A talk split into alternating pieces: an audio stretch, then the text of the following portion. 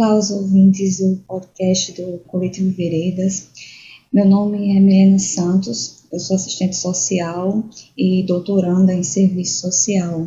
Vamos tratar um pouco sobre o capital e o Estado diante do coronavírus, um tema muito atual para a gente pensar aqui um pouco sobre a situação econômica e financeira, né, como também social, que está se alastrando em caráter mundial nesse momento de pandemia. Então, só para recapitular aqui um pouco esse histórico né, do novo coronavírus. Nos dias finais do ano 2019, ano passado, na China, deu-se início a um processo de disseminação de uma nova mutação do coronavírus. Antes já haviam sido identificados seis espécies diferentes né, do desse tipo de vírus que causam infecção, infecção em humanos, sendo que o primeiro caso foi conhecido na década de 60. Então, esse vírus não é um vírus totalmente novo. Nos primeiros dias desse ano, né, 2020, a China anunciou para o mundo o perigo de uma rápida disseminação do contágio do novo coronavírus. Buscou isolar habitantes da cidade no qual foi identificado o primeiro caso, né, Wuhan, capital da província de Hubei.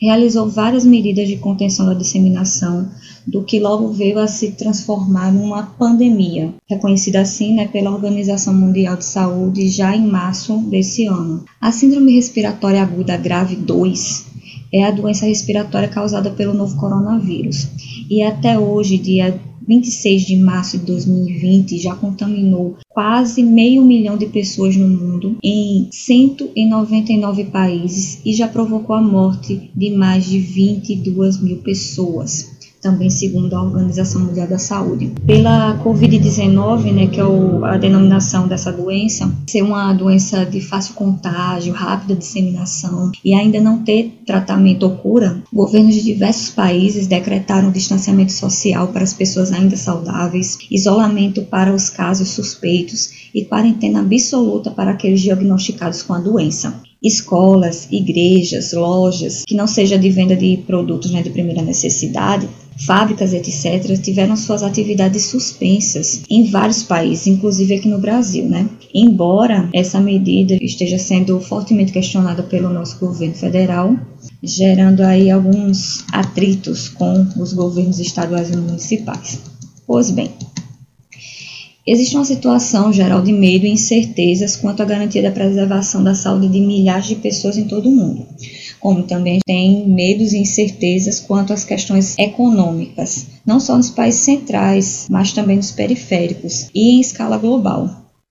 Com estabelecimentos comerciais fechados em diversas regiões do mundo, o consumo de mercadorias e a circulação de capital são fortemente impactados nesse processo, né?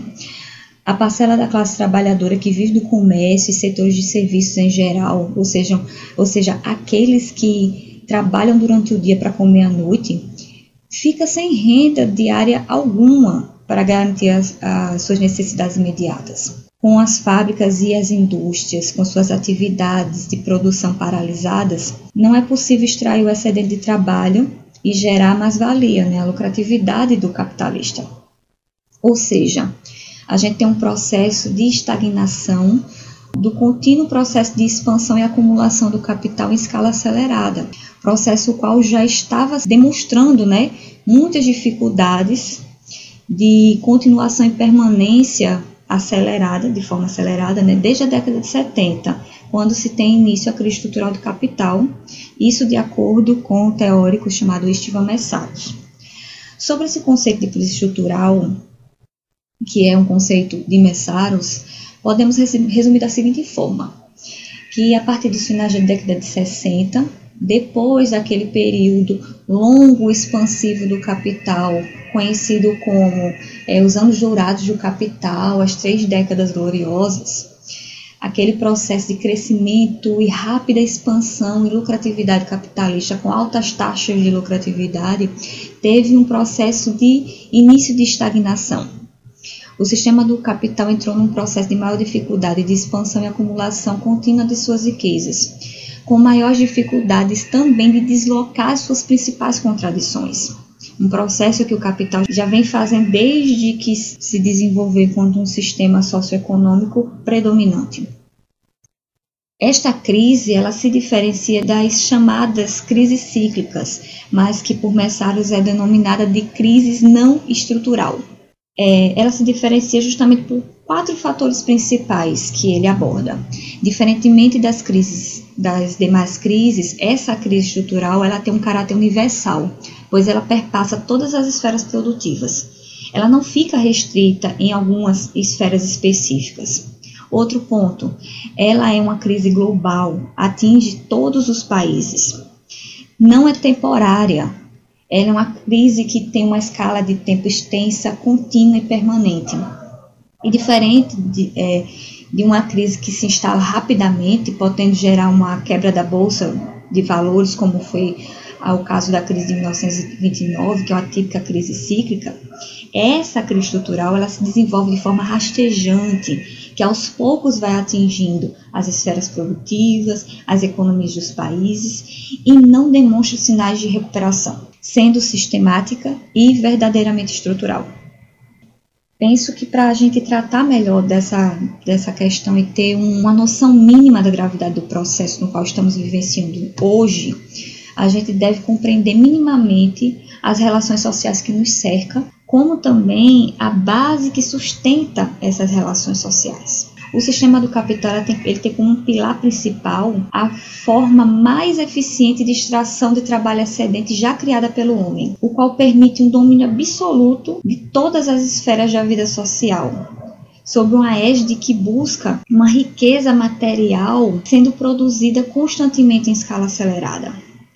É um sistema que a gente pode considerar metabólico social que coloca enquanto evidência a produção de riquezas que se sobrepõe a uma riqueza de produção, o qual enaltece a geração da lucratividade, mesmo que isso provoque a desconsideração das necessidades humanas mais elementares.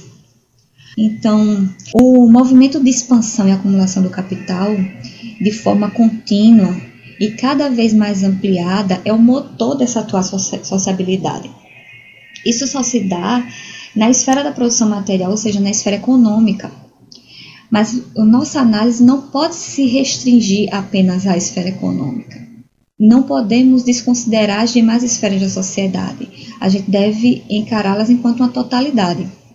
Essa totalidade ela é composta da interrelação das esferas da realidade, ou seja, da economia, da política, as relações sociais, a ideologia, a cultura com a percepção da interação dessas esferas da totalidade que a gente consegue identificar o movimento do capital e que esse movimento não se dá de maneira isolada na, apenas na esfera econômica, ela abrange todas as outras esferas e determina cada uma delas. Para que a geração e acumulação do capital ela seja possível, né, é necessário um conjunto de fatores, tanto econômico como extraeconômico, se a gente levar em consideração essa totalidade social. Na nossa concepção, a qual estamos adotando aqui, né, o espaço extraeconômico do capital por excelência é o Estado. Aqui eu destaco uma importante questão. Definitivamente não vamos considerar o Estado naquela visão da abordagem liberal, naquela ideia de que o Estado prioriza o bem comum, que está para defender a liberdade, a vida, a igualdade. Não é essa abordagem que pretendemos utilizar aqui. É, a nossa abordagem ela tem como uma visão negativa do Estado, através de uma concepção marxiana que percebe o Estado enquanto defensor dos interesses do capital. A gente considera que o Estado é um Estado de classe, que é defensor dos interesses da classe mais poderosa, que é a classe economicamente dominante, e que por meio das instituições estatais ela exerce um poder e um domínio sobre a classe trabalhadora, se tornando assim politicamente dominante. Se observarmos historicamente, todas as sociedades compostas pela divisão entre classes sociais fundamentais, que são antagônicas, sempre teve uma instituição política, um Estado, que, sobre o poder da classe dominante, exercia o auxílio necessário à manutenção do ordenamento econômico-social vigente. Assim, a gente chega aos tempos, tempos atuais, no qual vigora a predominância do domínio do capital. Não diferente das sociabilidades anteriores, esta precisa também do, do poder do Estado para se manter e dar continuidade à lógica de exploração do trabalho excedente e a geração de lucratividade, geração de mais capital.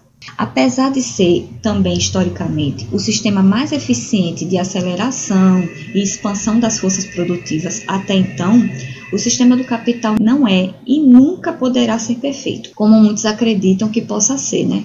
Se reformar, se remediar alguns defeitos, a gente pode chegar num sistema perfeito mantendo esse capital. Não, porque esse sistema ele tem como objetivo principal o lucro e não considera a satisfação das necessidades humanas. Esse é seu principal defeito. Para garantir seus interesses, o capital ele se utiliza do Estado de várias formas. E aqui eu não posso destacar né, todas elas, devido ao tempo que a gente tem. Eu vou destacar aqui algumas das quais a maioria da população acredita ser ações do Estado em prol dos trabalhadores, que são direitos e políticas sociais. Vamos levar em consideração que o capital nada é sem o trabalho, embora ao contrário, a gente não possa afirmar ser verdadeiro, né? O trabalho é que realmente produz a riqueza material. A riqueza material ela é socialmente produzida, ao passo em que ela é privadamente apropriada. Isso é o fundamento desse sistema. Então, o capital ele precisa do trabalho para garantir a mais-valia, ou seja, o lucro. O trabalho, nesse sistema, é como outra qualquer mercadoria, comprada pelo capital e vendida pelo seu proprietário, o trabalhador. A lei da oferta e da procura para qualquer mercadoria é simples. Quanto mais mercadorias existem disponíveis no mercado, mais barata ela se torna. Quanto menos, mais cara. Assim, para os salários, de maneira geral, se tornarem mais baratos, permitindo maior lucro para o capitalista, deve-se ter mais trabalho em oferta, ou seja, mais trabalhadores aptos e disponíveis para vender sua força de trabalho. Outro ponto também que a gente deve considerar para o barateamento dos salários é a produção de mercadorias de primeira necessidade em grande escala, em larga escala, né? de forma a torná-las cada vez mais baratas e acessíveis para a população geral. Isso reduz o custo da reprodução da força de trabalho, barateia o salário. Por último e não menos importante, é que cada indivíduo com acesso a uma renda, ele se torna para o mundo do capital um consumidor em potencial. A figura do trabalhador e do consumidor ela costuma, costuma ser fragmentada, distanciada uma da outra, como se fossem de indivíduos diferentes, né? Mas o consumidor para o capital é aquele que irá possibilitar a realização, entre aspas, né, da mercadoria, a monetarização do lucro capitalista, o que potencializa o consumo de mercadorias e a circulação de capital tudo que é necessário para que esses fatores sejam possíveis de serem efetivados, nesses pontos que eu acabei de destacar, além do interesse da classe trabalhadora, e ela luta é, através de várias formas para ter acesso a melhores condições de vida, melhores condições de trabalho, né? além de ser interesse da classe trabalhadora, é também interesse do capital. Então, vamos pensar, por que seria má ideia possibilitar uma melhoria da qualidade de vida da população, entre aspas, né? Se dessa forma o capital terá mais trabalhadores disponíveis, mais margem de lucratividade, mais taxa de exploração e mais consumidores, né? Então, assim sendo, né, os problemas relacionados ao desenvolvimento do capital, que tem a mesma base de fundamentação e existência, está lá na base econômica da produção, não são percebidos como um só. São fragmentados nas, nas, em análises e minimizados por medidas, na maioria delas estatais, que não busca com, é, combater as causas desses problemas, apenas protelar os problemas que se mostram altamente explosivos. Se a população tem condições de vida impróprias para a manutenção da sua saúde, o que pode provocar mortes de muitas pessoas e, por consequência, baixar a quantidade de trabalhadores disponíveis para o sistema, o Estado procura garantir uma condição mínima de manutenção da vida por meio de uma política de saúde. Se as condições de moradia são precárias e salubres, tem-se uma política habitacional. Se o trabalhador, por algum motivo, é, vem adoecer ter uma idade avançada para o trabalho ou algum acidente que o impossibilita de trabalhar, mas o sistema precisa dele enquanto um consumidor, o Estado garante a política de previdência.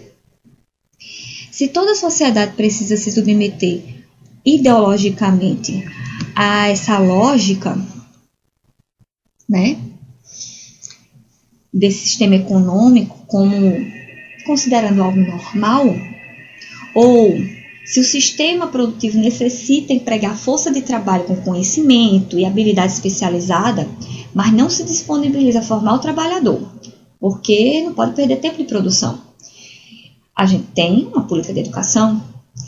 Se existe um contingente populacional considerável que não pode ser absorvido pelo mercado de trabalho, um contingente de desempregados, mas estes não podem recorrer à criminalidade, porque tem que se manter a paz social. E que não pode ter sua vida sucumbida por não ter acesso necessário à sua existência, devia ser uma política de assistência social e etc. Pense em cada grande problema relacionado à contradição fundamental entre capital e trabalho, no qual, além de demanda do trabalho, também é demanda do capital. Todos eles são acobertados minimamente por direitos e por políticas sociais. Isso permite a garantia para o grande capital do escoamento de mercadorias, pois possibilita a renda mínima para que uma boa parte da população atue enquanto consumidora. Como também, por outro lado, faz do Estado um grande comprador para os setores monopolistas do mercado. Uma dimensão de consumo que não poderia se dar de outra forma. Isso permite também a repartição dos custos da reprodução da força de trabalho entre toda a sociedade, aumentando assim a margem de lucro do capital. Dentre vários outros pontos aqui que a gente não, não tem condições de desenvolver no devido tempo, né?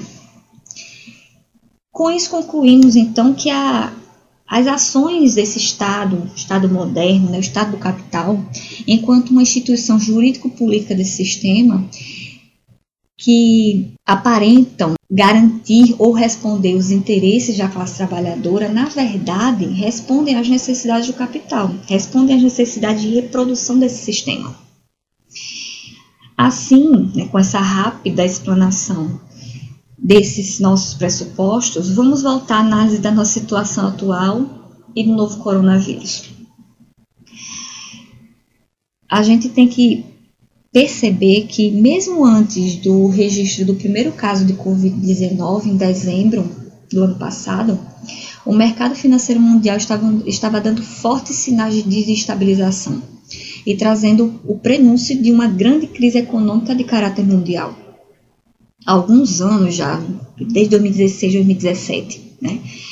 com o crescimento de desemprego nos países centrais, redução da produtividade das indústrias, principalmente automobilística europeia, lembremos dos anos 2017 e 2018, crescimento dos investimentos no mercado financeiro em detrimento dos investimentos no setor produtivo, isso gerando um aumento daí do capital fictício na esfera financeira.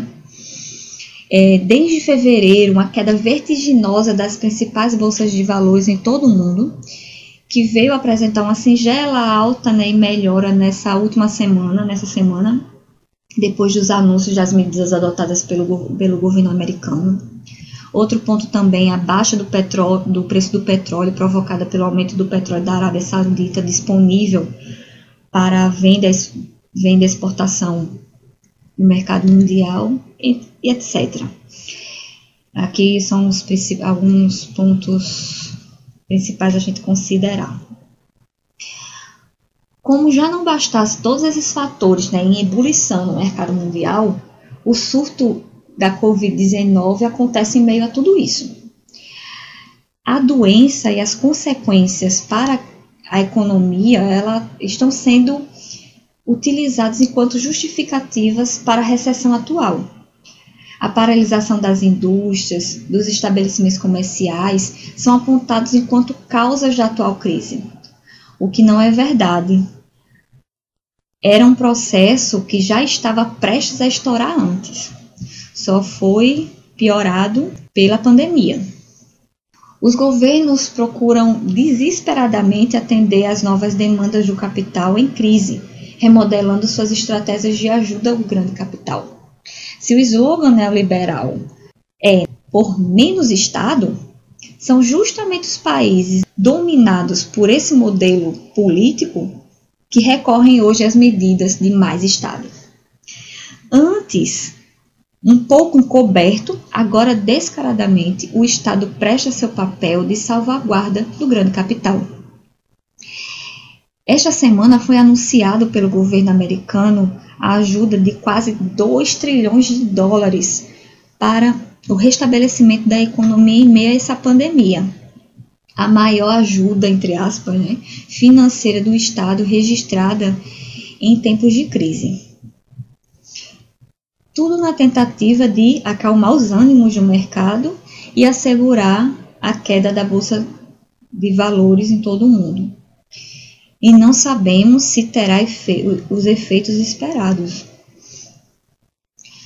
Nos países mais avançados, também foram anunciadas medidas de manutenção da renda dos trabalhadores e outras formas de assistência.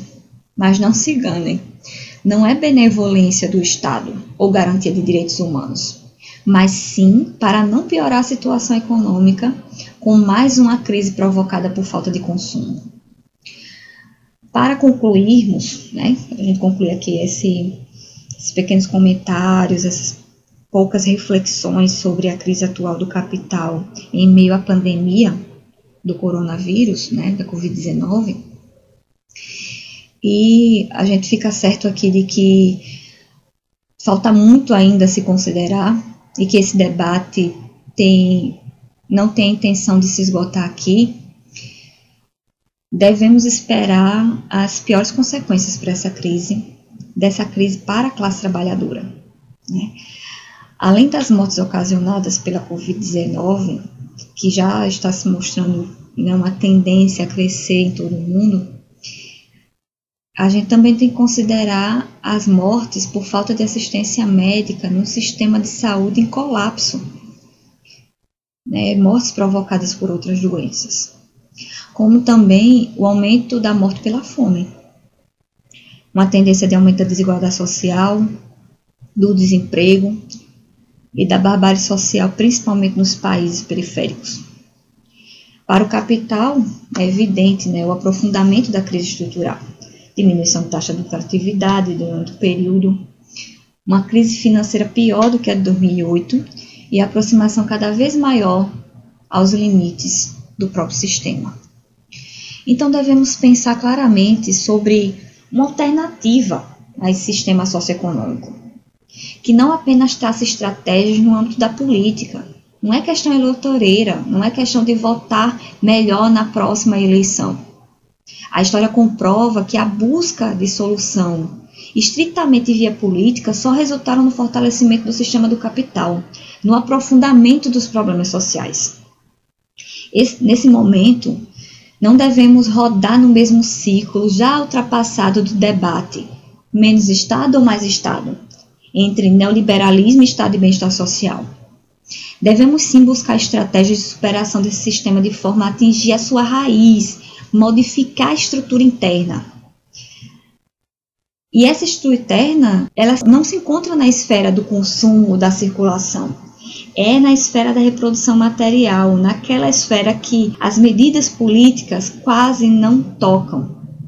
Uma mudança efetiva que vise superar o capital só pode acontecer se chegar a atingir a base material da reprodução da riqueza social. E finalizando, para a gente conseguir provocar uma mudança efetiva e abrir espaço para uma superação do capital, e não apenas do sistema capitalista, devemos relembrar conceitos do comunismo, do trabalho associado, da emancipação humana, esses conceitos precisam ser divulgados amplamente e reconhecidos como possíveis. Então, é com essas considerações que eu finalizo a minha explanação. Aguardo considerações de vocês para a gente pensar melhor sobre todos esses processos e quais as possibilidades que podemos enxergar enquanto um horizonte para a luta anticapitalista. Obrigada.